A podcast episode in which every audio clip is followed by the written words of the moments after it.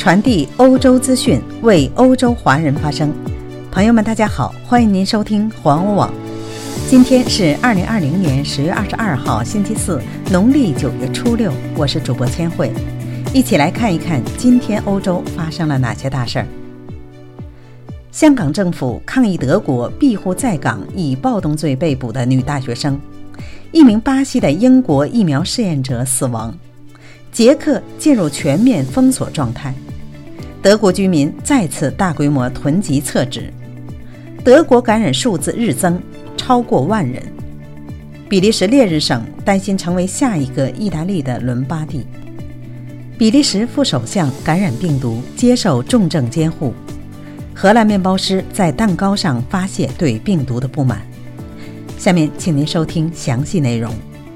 针对德国政府近日给予一名曾参与香港反修正立法活动，并被香港警方以暴动罪拘捕的香港中文大学女大学生政治庇护，港府政务司司长张建宗十月二十一号与德国驻港府总领事林文礼会面，称港府强烈反对任何司法管辖区假借不同名义收留罪犯。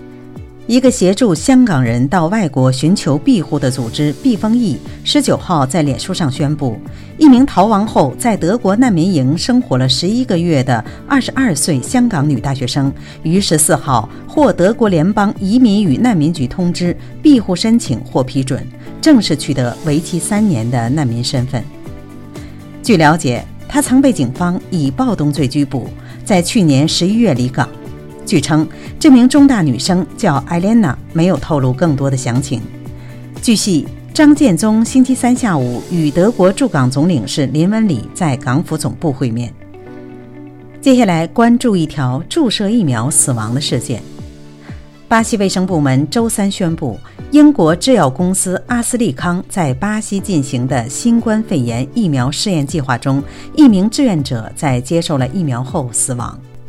路透社消息，协助进行测试的巴西圣保罗联邦大学表示，死者是一名巴西籍人士。巴西方面称，疫苗测试工作将继续进行。牛津大学发言人透过声明表示，在审慎评估巴西这起案件后，临床试验没有安全上的隐患。巴西监管单位以外的独立审查人员已建议继续试验。此前，在英国有一名志愿者在接种了疫苗后出现突发性病情，该公司一度暂停所有地区的疫苗测试的工作。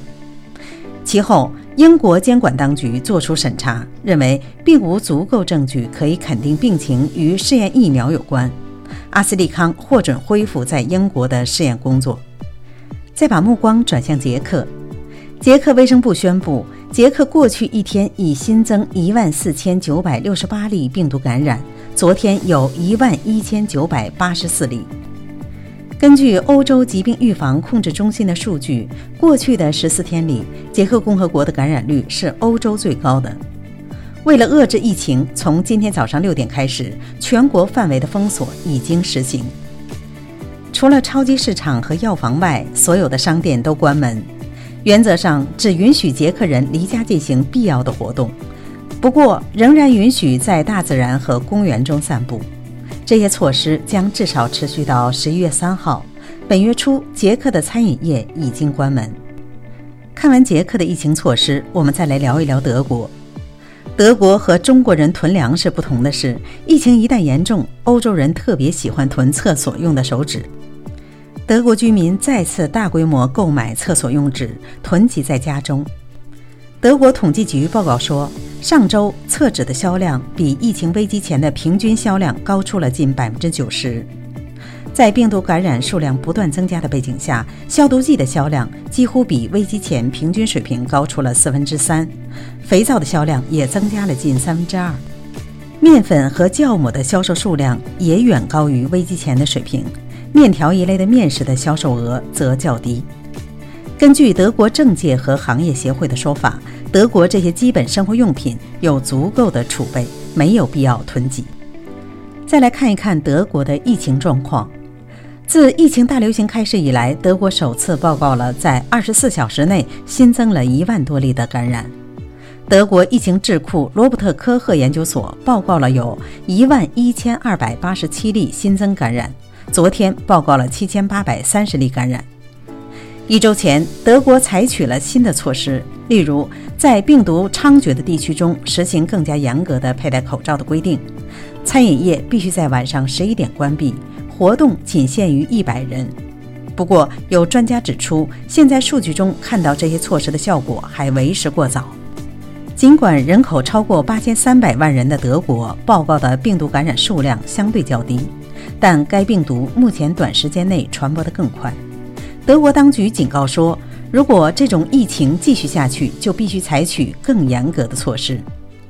德国疫情智库罗伯特·科赫研究所的主任威勒说：“目前德国的情况非常严重。”再把目光转向比利时。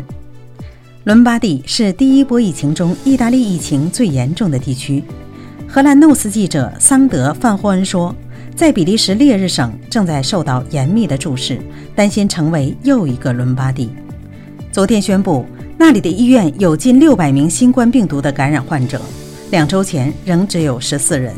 该省病患的增长速度是比利时其他地区的两倍。烈日医院的医生担心出现意大利的场景。一位重症监护医生告诉《时代报》的媒体：“三月份的时候，意大利的局面很混乱，医生不知道该选择帮助谁和不帮助谁。现在，我不排除我们处于意大利局势的前夕。”再来看一看比利时副首相感染病毒的情况。比利时前首相、现外长兼副首相苏菲·威尔梅斯的发言人说，他出现了严重的新冠病毒症状，昨天已经接受了重症监护。威尔梅斯自2019年10月到今年的10月，担任比利时看守政府的第一任女首相。医生说，她有意识并能够交流，病情稳定，但需要专业的护理。上周末，现年45岁的威尔梅斯宣布已经显示出病毒症状，并被隔离，检测结果已经显示出为阳性。10月1号，比利时重新组织政府，由亚历山大·德克鲁接替他的首相职务。再把目光转回荷兰，荷兰布拉邦特省的贴尔堡遭受了疫情危机的严重打击。一位面包师卢克·马丁在一种蛋糕甜点上用奶油喷上了“辱骂病毒”的字样，表达对病毒的愤怒和人们的沮丧。好了，朋友们，今天的新闻就到这里，感谢您每天的关注，欢迎您继续的点赞和转发，咱们明天再会。